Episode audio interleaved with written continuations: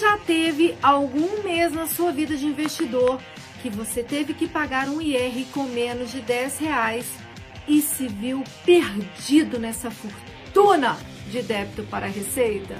Que fortuna! Ah, antes pouquinho do que nada, gente.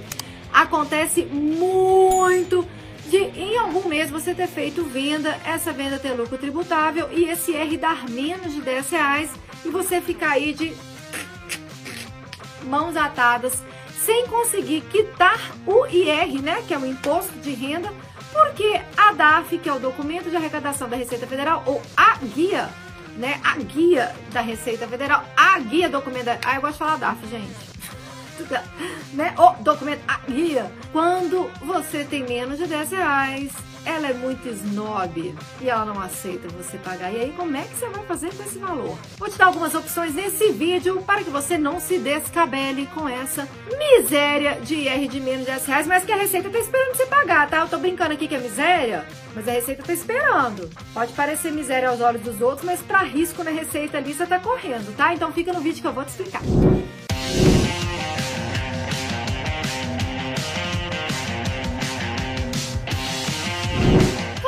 Tentar, você pode tentar e você não vai conseguir, porque na hora de gerar a DAF com menos de 10 reais, vai sempre aparecer uma mensagem de erro. Se você estiver gerando pelo Cicalc Web, coloca aqui para mim, sabe?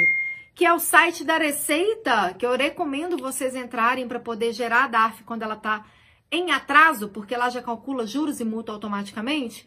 Na hora que você colocar lá que o valor tributo é menos de 10, não vai gerar. Na hora que se você entra direto no site do seu banco para você pagar a DARF e na hora que você digita o valor menos de 10 reais, não vai gerar. Então, o que, que você tem que fazer com esse valor? Vou te dar algumas opções. Primeira opção, anota e na hora que você tiver um IR que somado com esse de menos de 10 reais, dê acima de 10, você paga tudo junto. E aí, o povo pira, porque como lá na DAF tem um campinho, né? O primeiro campinho superior à direita, que é o período de competência, período de apuração, ali se refere ao mês. Normalmente é o último dia do mês a que você fez as operações. Então, por exemplo, a gente está agora em julho. Na hora que encerrar julho, no dia 1 de no dia 4, 5 de agosto, ele já vai fazer o cálculo. Se tiver alguma DAF de julho, esse período de referência vai ser dia 31 de 7 de 2020, ou seja, referente ao mês 7, né? Deveria ser 7 de 2020, mas a DAF pede para colocar o último dia do mês. Ok. E aí você fala assim: não, mas espera aí. Se eu tô pagando esse documento, que o período de apuração é 31 do 7, e aí no mês 7 eu tinha 40 reais de IR para pagar, mas eu tinha um saldo remanescente de IR lá do ano passado de 5 reais.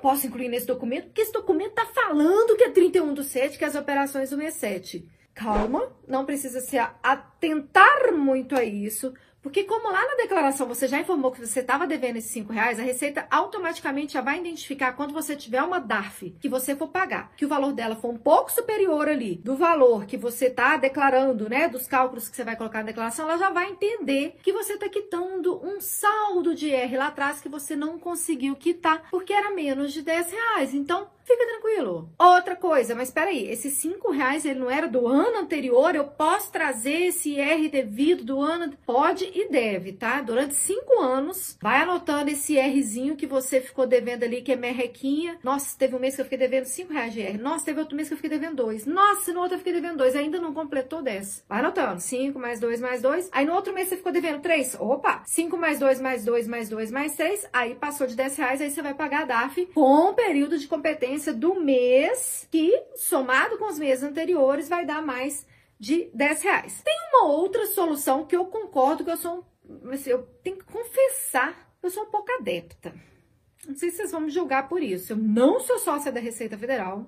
Já vou deixando isso bem claro. Mas eu sou muito prática. E o meu tempo, eu tento fazer acontecer muita coisa no meu tempo que me dê retorno. Então, é aquela expressão assim: meu tempo vale grana, entendeu? Eu vou fazendo do tempo as coisas acontecerem. Então, se eu tiver que ficar anotando um valor de cinco reais, de nove reais lá de trás para somar lá na frente, se eu mesma fizesse meus cálculos, tá, gente? É, para poder ficar fazendo esse controle, se isso fosse me tomar tempo e tudo, sinceramente, Toda vez que eu devesse um IR com menos de 10 reais, eu ia lá e pagava 10.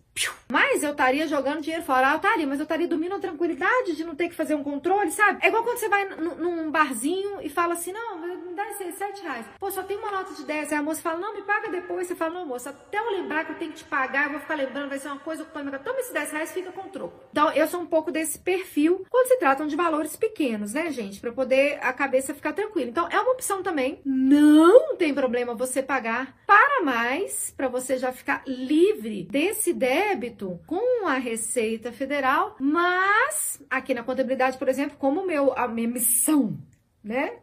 É fazer o investidor que eu estou fazendo os cálculos economizar o máximo possível, eu vou deixar anotadinho para ele para na hora que ele tiver um IR somar. Então, às vezes vai acontecer dele, do investidor ver lá assim, a gente vai emitir uma DARF para ele de 90 reais. E ele vai olhar no resultado e fala assim, gente, mas espera aí, uai. Meu resultado foi 82 reais de, de imposto a pagar, vocês emitiram uma DARF de 90. Aí a gente fala com ele, ô, oh, seu Zé, lembra lá naquele mês, lá dos Cafundel do Judas, que você teve 8 reais de IR para pagar? Então, a Receita tá esperando você pagar ele. Aqui, como a gente é bem organizadinho, a gente deixou anotado. E agora que o senhor teve uma DAF aí com mais de 10 reais, a gente incluiu esses 8 reais que o senhor estava devendo. Então, o senhor está kit com a receita. Ele, ufa! Achei que vocês tinham errado no meu cálculo.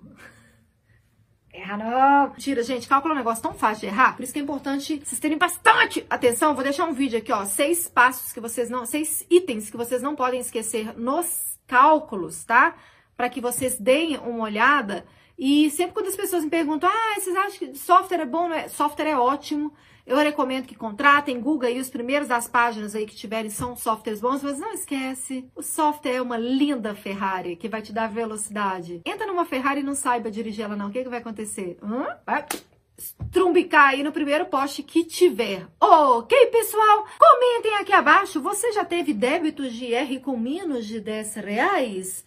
Você optaria por anotar e deixar organizado e pagar depois que desse mais de 10, ou você faria como a contadora da bolsa que rasgadora de trocados, mas que valem muito um espacinho no meu cérebro, porque gente, eu sou uma péssima pagadora. Péssima para mim, porque eu durmo assim, pagar fulano. Tem que pagar fulano. Prefiro pagar a vista, porque eu fico pensando, por mais que eu deixe anotadinho e tudo, eu gosto de deixar o tudo limpo aqui. Qual que é o seu perfil? Você prefere anotar e pagar na hora que acumular ou você já pagaria de uma vez para poder esquecer disso e não ter que ficar gastando ATP cerebral. Ah, já ouviu essa expressão? ATP cerebral. Uau! Para poder ficar lembrando de pagar isso. Gostaria de pedir uma gentileza para vocês que já tiveram DARF com menos de 10 reais ou vocês que já tiveram DARF com mais de 10 reais. Compartilhe esse vídeo com algum amigo seu. Dá uma curtida aí pro YouTube entender, né? Opa, ó, a galera tá curtindo, ó. Então esse vídeo aí deve agregar. Agregou? Então dá uma curtida. Hum? Para poder ajudar a gente. Se inscreva no canal, ative as notificações se esse conteúdo é interessante para você. Se você for investidor, eu sei que é interessante, então sugiro fortemente que você se inscreva e ative as notificações. Corre no meu Instagram, que lá tem conteúdo diário, além de três pessoas caludas de dedo que ficam o dia inteiro respondendo direct de investidores da Bolsa Brasileira. Sério, tem três pessoas de domingo a domingo que ficam respondendo todos os directs. Aí vai vir um lá do, do, da galáxia tal e vai falar assim: um dia eu mandei direct e vocês não responderam. Meu amigo, se você souber a quantidade de directs que tem lá e o que a gente faz para não perder, porque na hora que você abre direct, tem hora que desce um, que sobe outros, que some, tem hora que o Instagram não mostra directs não lidos. Eu sei que a gente faz assim se vira nos 30 para conseguir responder todos, mas eu tenho certeza, mais de 95% são respondidos. Se algum não é respondido é porque a gente perdeu, pode mandar mensagem lá de novo. Comente aqui abaixo, por favor, você anota para pagar depois ou você prefere pagar mais e limpar a cachola? Quero saber o seu perfil e eu te vejo no próximo vídeo assim que você compartilhar esse com o seu amigo investidor. Compartilhar? Aí sim, aí sim. Agora eu te vejo no próximo vídeo. Assim. Assim. Ai, quero uma água gelada. Essa vai gelada, não vai? Acho que vai. Ah, tem sim, tem. Eu fui o trem, quebrei o copo, não foi um pra ficar isso. Eu já sei. Eu já me conheço, sabe?